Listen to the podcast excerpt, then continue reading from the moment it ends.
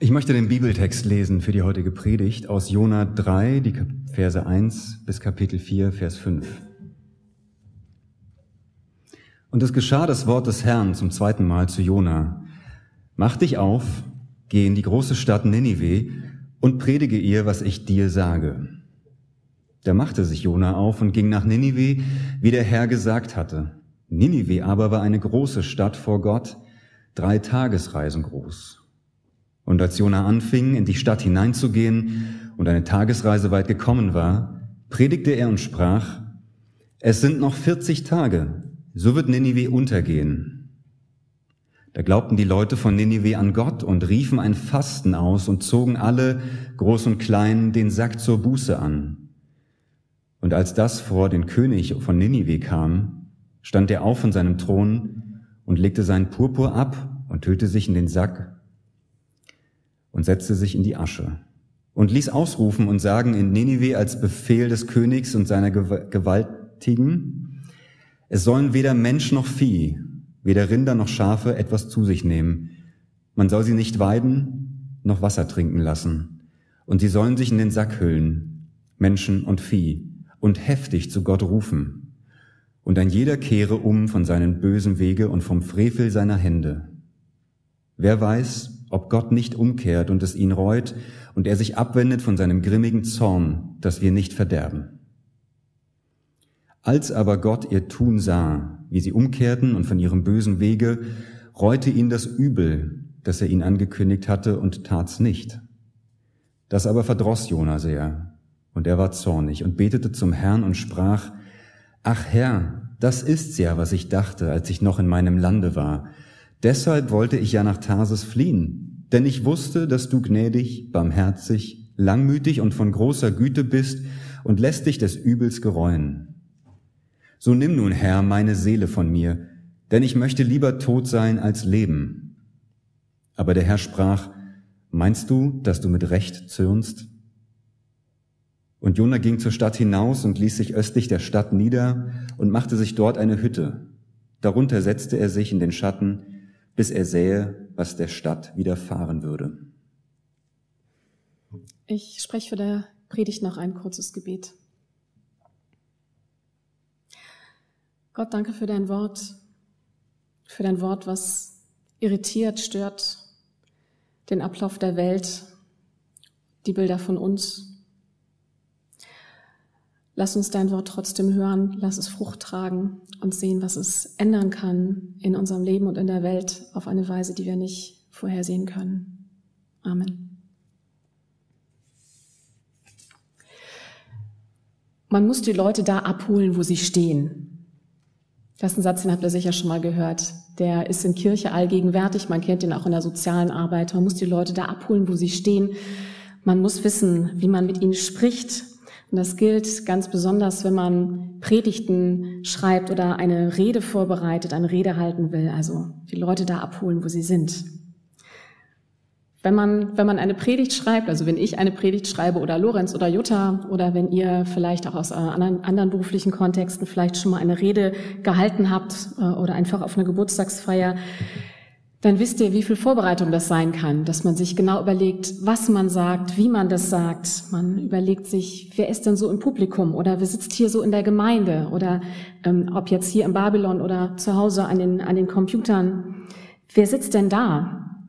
Ich will ja mit Empathie sprechen und nicht über andere Menschen hinwegreden. Ich will ja jemanden erreichen. Also ist die Frage, welche Bilder löse ich aus und kann es mir vielleicht passieren, dass ich Sätze sage, die in dem Lebenskontext und den Erfahrungen einer anderen Person oder auch in dem, was gerade in der Welt, in der Stadt, in der Nachbarschaft los ist, was ganz anderes auslösen, als ich es eigentlich intendiert habe, weil ich nicht mitgedacht habe, was der andere vielleicht, die andere damit machen könnte.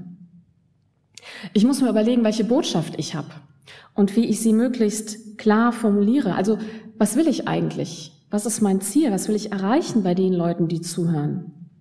Und ganz speziell jetzt bei Predigten, was ist das Evangelium des Textes? Was ist die gute Botschaft? Oder anders formuliert, was finde ich in dem Text? Was kann ich weitergeben, von dem ich glaube, dass es Leben spenden könnte? Und dann gehört auch dazu zu überlegen, wie ist denn mein eigener Tonfall? Wie ist meine Sprechhaltung als die Person, die ich spreche? Will ich Fakten vermitteln und informieren? Will ich vielleicht eher was erzählen? Will ich vielleicht sogar drohen? Also wenn ihr das und das nicht macht, dann könnt ihr damit rechnen, dass das und das. Will ich vielleicht eher motivieren und inspirieren? Und wie mache ich das dann genau? Es gibt also eine Menge, was man überlegen kann, wenn man predigt oder wenn man eine Rede hält und trotzdem weiß man am Ende nie so ganz genau, was wirklich passiert, was bei Zuhörerinnen und Zuhörern, also auch bei euch heute so ankommt. Manchmal kriegt man ganz überraschende Reaktionen im Nachhinein und fragt sich, wie das so passiert ist. Denn jeder und jede hört ja eine Predigt oder auch eine Rede in einer ganz anderen Lebenssituation. Da gibt es jeweils eine ganz andere Resonanz. Und dann haben wir hier heute Morgen Jona, den ich wirklich sehr mag und über den ich immer gerne auch lachen muss. Und Jona, Jona hält die kürzeste Predigt der gesamten Bibel. Und das ist, er predigt völlig anders als das, was ihr hier im Berlin-Projekt kennt. Im Deutschen ist das, was Jona in Ninive sagt, sind das so vielleicht so je nach Übersetzung zwischen sieben bis zehn Worten, die er sagt. In 40 Tagen ist Ninive ein Trümmerhaufen. Das ist die ganze Rede. In 40 Tagen ist Ninive ein Trümmerhaufen. Auf den Punkt gebracht. Im Hebräischen ist es sogar noch kürzer. Oft aber Yim Yam, Veninive Nehapachet. Das sind fünf Wörter. Fünf Wörter. Eine ganze Predigt. Da sind wir hier immer ein bisschen länger. Ihr kennt das. Es ist auf jeden Fall nicht mehr als ein Satz und ich frage mich, hat Jona auch überlegt, man muss die Leute da abholen, wo sie stehen. Welche Vorbereitung steckt von dieser Predigt? Man könnte meinen, Jona ist ziemlich faul. Das ist ein einziger Satz, aber man muss sagen, es ist wahrscheinlich eine der erfolgreichsten Predigten, die je gehalten worden sind. Ein einziger Satz, fünf Worte im Hebräischen und die ganze Stadt Ninive kehrt um, bereut, ändert ihr Verhalten. Angefangen beim Volk, was, was anfängt zu fasten, bis aber auch direkt zur Regierungsspitze vom König, der sofort reagiert, keine weiteren Fragen stellt, nicht erst verhandelt, also bei dem kein weiteres Argumentieren, kein Streiten, keine Drohung, keine mühsame Diplomatie und auch keine Waffengewalt nötig sind. Er hört von Jona diesem einzigen Satz, handelt sofort und leitet einen radikalen Politikwechsel ein. Ein Politikwechsel der Umkehr, des Friedens, der Gottesnähe. In diesen Tagen gibt es eine große Sehnsucht danach, dass diese Art von radikalen Politikwechsel und Umkehr doch möglich wäre, wenn das doch bloß mit einem einzigen Satz ginge, wenn das doch bloß mit einem Satz und mit Sprache und mit Worten ginge. In 40 Tagen ist Ninive ein Trümmerhaufen, sagt Jona also. Und Gott verschont die Stadt. Nach einer so erfolgreichen Predigt könnte man, man meinen, dass Jona froh und stolz sei oder wenigstens erleichtert. Aber es ist ganz anders. Jona ist zornig und er macht Gott heftigste Vorwürfe. Ach ja, das ist ja das, was ich dachte, als ich noch in meinem Lande war. Deshalb wollte ich ja nach Tarsis fliehen. Er wollte hier gar nicht hin. Denn ich wusste, dass du gnädig, barmherzig, langmütig und von großer Güte bist und lässt dich des Übels gereuen. Man muss das wütend aussprechen. Ich wusste, dass du gnädig und barmherzig und langmütig bist und von großer Güte. Mal etwas flapsig formuliert. Du mit deiner ewigen Scheißbarmherzigkeit. Du immer mit deiner Gnade, Gott. Immer machst du das so. Ich habe keine Lust darauf. Das ist ziemlich ungewöhnlich. Jona sagt, ich wusste von Anfang an, wie das hier ausgeht und deswegen bin ich ja weggelaufen vor dir. Die Geschichte, die ihr alle kennt, die quasi Vorspiel ist zu dem Kapitel, was ihr gerade gehört habt, ist sehr beliebt, vor allen Dingen in Kindergottesdiensten. Das ist die Geschichte, wo Jona abhaut, auf einem Schiff landet, dann gibt es den Sturm, Jona endet im Wal, ihr, ihr kennt das. Und irgendwann landet er dann doch auf einem riesen Umweg in Ninive und kriegt ein zweites Mal den Auftrag von Gott, Umkehr zu predigen für die Stadt Ninive. Und jetzt ist er wütend. Du immer mit deiner Scheiß Barmherzigkeit. Immer bist du gnädig, immer bist du langmütig, immer hast du eine so große Güte, immer bist du bereit, Menschen wieder zu verzeihen. Jetzt bis hier stehen. Wir kennen diese Formulierung von Gottes Barmherzigkeit und wir kennen sie in einem ganz anderen Tonfall. Wenn wir von Gottes Gnade sprechen und von seinem Erbarmen, dann klingt das anders, erfreut, besänftigt, auch oft sehr feierlich, und vielleicht, wenn wir ehrlich sind, manchmal auch sehr routiniert und gelangweilt. Da haben wir ja nichts zu befürchten von der Barmherzigkeit. Jedenfalls stellt uns das nicht so auf die Probe wie Jona, denn in der Regel gehen wir davon aus, dass wir diejenigen sind, die vom Erbarmen, von der Gnade, vom Verzeihen profitieren. Wer hat da schon was gegen? Und aus Jonas Mund wird klar, dass hier ist aber für ihn gar keine Routine.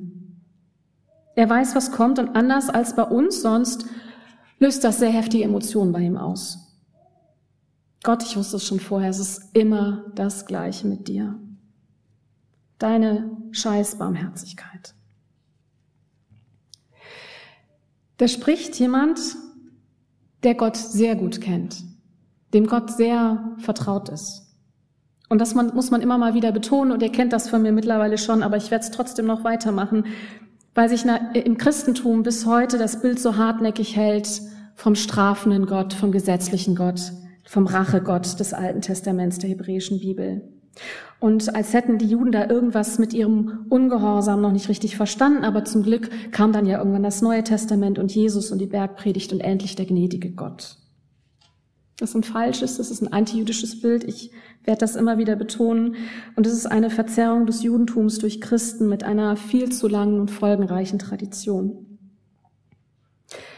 Das Alte Testament, die hebräische Bibel, kennt den gnädigen, barmherzigen Gott sehr, sehr gut. Und der Prophet Jona ist das beste Beispiel dafür. Er weiß, dass Gott gut darin ist, das Leben von Menschen zu verändern und sie zum Umdenken zu bewegen, ihnen zu verzeihen. Er kennt das von Gott so gut, dass er gar keinen Zweifel daran hat, wie diese Geschichte ausgehen wird, wenn er sich darauf einlässt. Das Erbarmen ist nichts Unvorhergesehenes, es ist keine Überraschung, sondern es ist das, was man von Gott als jüdischer Prophet offensichtlich so erwarten kann. Und Jona weigert sich, da mitzuspielen. Wie kommt das, dass Jona so voll Zorn ist? Vielleicht verstehen wir das besser, wenn wir uns diese Mini-Predigt, diese Fünf-Satz-Predigt, Fünf-Wort, Fünf-Wort-Predigt von Jona nochmal anschauen. Auf Deutsch ein bisschen länger. In 40 Tagen ist Ninive ein Trümmerhaufen.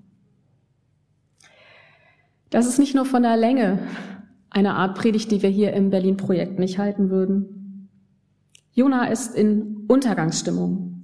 Und er malt ein regelrechtes Katastroph Katastrophenszenario. Das ist ein apokalyptisches Bild. Das ist absolut hoffnungslos.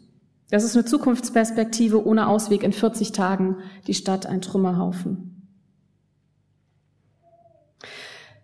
Ich glaube, dass Jona genau das predigt, was er eigentlich will für Ninive. Er will den Untergang. Er will den Untergang der Stadt. Er will nicht die Umkehr der Stadt. Er will auch nicht, dass Gott sich erbarmt. Er kann in der Predigt genau das sagen, was er will und kein Wort mehr. Er will, dass die Stadt dem Erdboden gleich gemacht wird und kein Stein mehr auf dem anderen bleibt. Er will ihr Ende. Wie kann das sein? Ninive war ungefähr dort, wo heute die irakische Stadt Mosul liegt. Und dort befand sich auch vor nicht allzu langer Zeit oder bis vor nicht allzu langer Zeit noch die Grabstätte von Jona oder was man für die Grabstätte von Jona verehrt hat. Und auch die dazugehörige Moschee. Denn Jona stellt interessanterweise auch für den Islam eine wichtige Figur dar. 2014 wurden Grabstätte und Moschee von der Terrororganisation des sogenannten IS von Daesh zerstört. Zu Jonas Zeiten lebten in Ninive, zumindest aus jüdischer Sicht, die Heiden. Also die Menschen dort, die keine, die waren keine Juden und sie gehörten nicht zu Israel, dem auserwählten Volk. Das waren die anderen. Es kann sein, dass Jonas sich gefragt hat, was habe ich mit denen zu tun? Dann hätte er aber vielleicht eher gleichgültig und nicht so emotional reagieren können. Ninive galt als eine der bedeutendsten Metropolen dieser Zeit mit einem ausgeklügelten Kanalsystem, großen und beeindruckenden Stadttoren, einer Stadtmauer. Die Bibel sagt, und da muss man natürlich immer auch dazu sagen, sie ist kein Geschichtsbuch, auch wenn sie geschichtliche historische Quelle sein kann, aber sie ist eher ein Geschichtenbuch als ein Geschichtsbuch.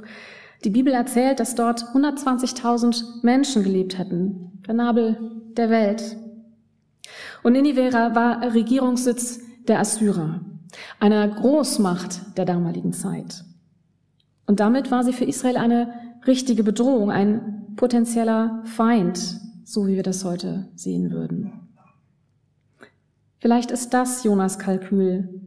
Wenn Ninive sich weiter so bösartig verhält wie bisher, dann greift Gott ein und er lässt Ninive untergehen. Und ein Trümmerhaufen ist für Israel weniger bedrohlich. Der Untergang anderer zum Schutz für einen selber. Vielleicht ist die Logik von Jona, wenn Ninive Buße tut, dann wird Gott die Stadt verschonen. Und dann bleibt in den Augen Jonas Ninive beziehungsweise bleiben die Assyrer weiterhin die bedrohliche Großmacht. Wäre es nicht verantwortungslos, das zu riskieren? Ist es nicht besser, den Untergang Ninives geschehen zu lassen und damit auch die aktuellen Machtverhältnisse zu ändern?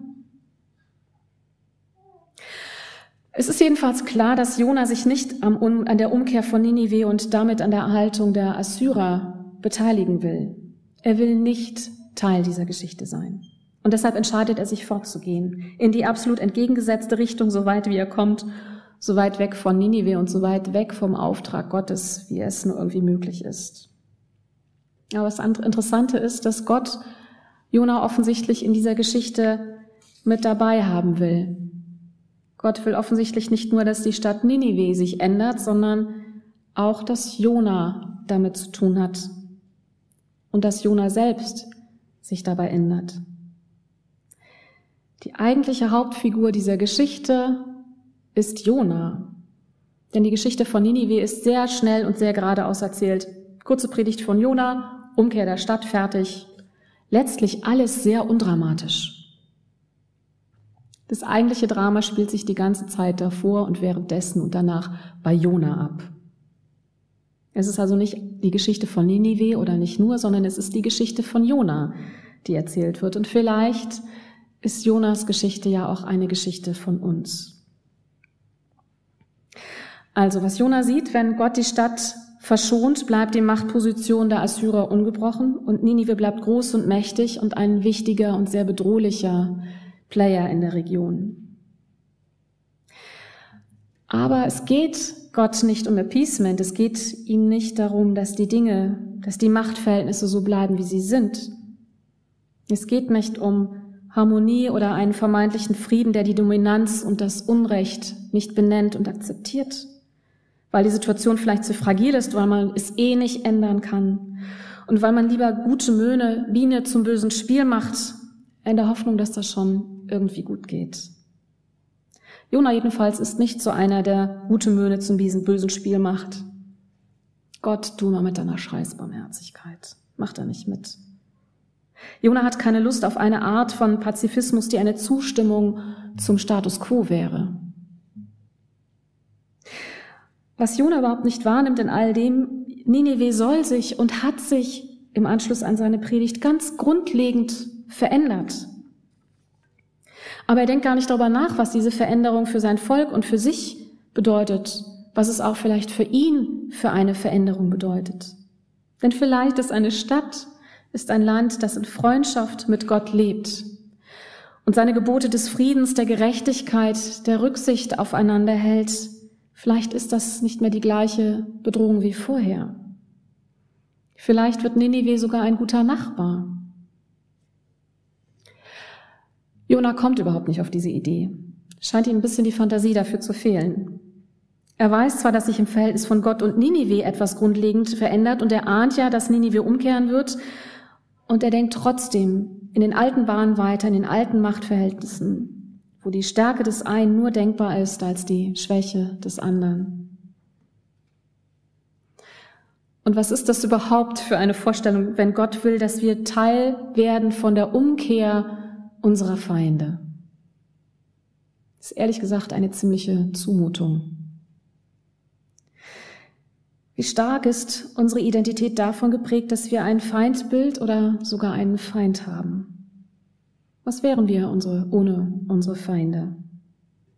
Und das gilt sowohl privat als auch politisch.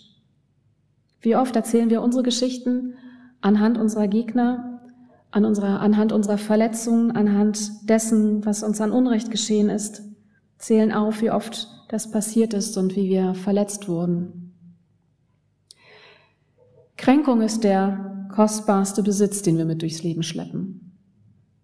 Den geben wir nicht so einfach her. Wir wissen, wer wir sind in unserer Verletzung und in dem, was uns angetan wurde, und wir beharren darauf.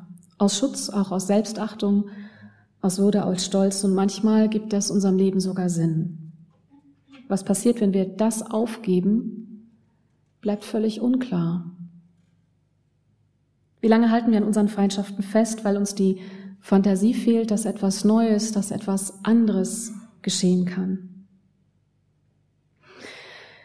Wir sehen das privat, wie sehr wir festhalten können an solch inneren Konflikten, wie sehr unser Leben darum kreisen kann und wie schwer es ist, dieses Bild von uns selber auch loszulassen. Und wir sehen das an politischen Konflikten.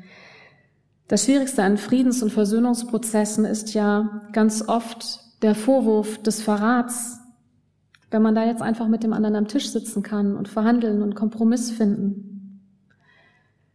Verrät man die Menschen, die dafür ihr Leben, ihre Gesundheit ihre Existenz gelassen haben. Was waren die ganzen blutigen Opfer denn wert? Die Söhne, die Töchter, die Väter, die Mütter. Was der Schmerz, was der Verlust. Wenn das jetzt so einfach geht, warum war das denn alles nötig?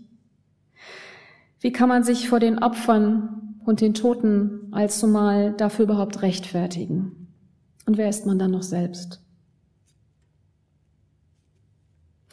Überall Feindbilder, sagte der katholische Theologe Walter Ludwin, Ludin. Überall Feindbilder. Und wo bleiben die Freundbilder? Bertolt Brecht hat etwas gesagt, ihr findet das auf der Seite 2 in eurem Programmheft. Dabei wissen wir doch, auch der Hass gegen die Niedrigkeit verzerrt die Züge.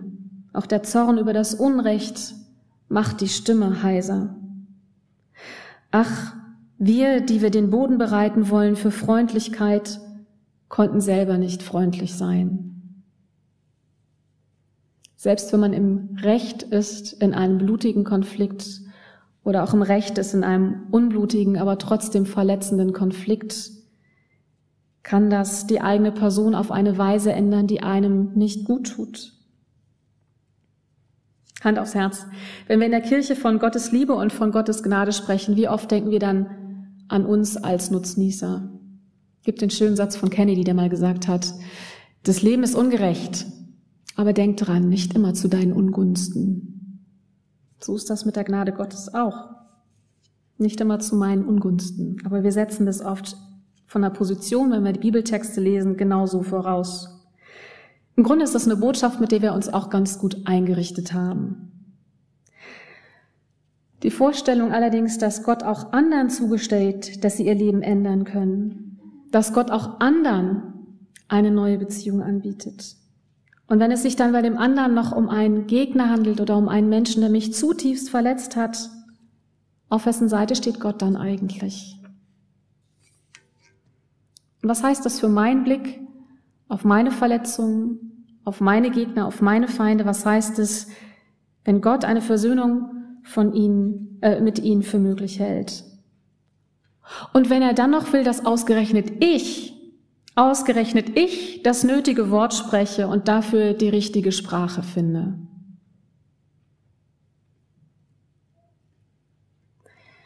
Jona sagt, ich will lieber tot sein, als dass ich das hier mitmache. Er ist sehr dramatisch. Jona ist immer sehr dramatisch. Das mag ich an ihm. So nimm nun, Herr, Herr, meine Seele von mir. Nimm nun, Herr, meine Seele von mir, denn ich möchte lieber tot sein als leben.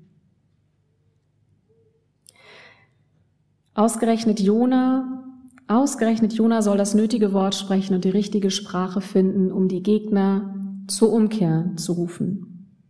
Und da gerät Identität ins Wanken. Er kann sich das Leben nicht vorstellen, die Welt nicht vorstellen unter diesen neuen Vorzeichen, weil er auch von sich selbst noch kein, anderen, kein anderes Bild vor Augen hat. Er kann das alte Bild von sich selbst noch nicht loslassen. Also nochmal, das ist nicht nur eine Geschichte über Ninive, sondern es ist vor allen Dingen eine Geschichte von Jona und eine Geschichte von uns, von unserem Zorn, von unserer Wut, von unseren Kränkungen und von unserem Festhalten an dem, was ist, auch wenn dieses Festhalten uns manchmal zutiefst bedroht und beengt und verletzt. Es geht nicht um Ninives Umkehr oder in meinen Augen, glaube ich, nur am Rande. Es geht um Jonas Umkehr. Erst nur geografisch die Richtungsänderung quasi per Schiff und per Wahl, aber dann eben auch innerlich. Da muss sich ein Lebensweg radikal ändern, auch von außen, damit sich innen was ändern kann.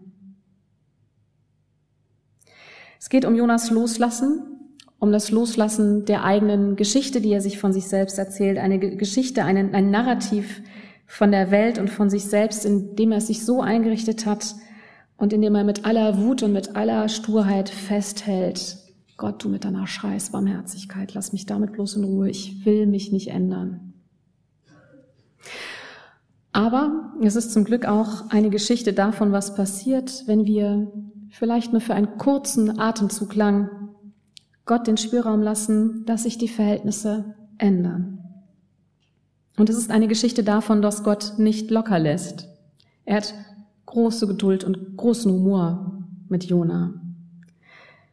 Gott, der alles dran setzt, dass wir Teil dieser Veränderung sind, Teil der Umkehr und des Neubeginns und Teil seiner Geschichte mit uns Menschen. Gott verzichtet auf keinen Fall auf uns Gott verzichtet auf keinen Fall auf uns als Teil seiner Geschichte. Gott hilft uns dabei, einengende Vorstellungen davon, wer wir sind und wer wir sein wollen, zu sprengen, loszulassen. Und er öffnet uns ganz andere Möglichkeiten der Teilhabe am Frieden seiner Welt. Amen.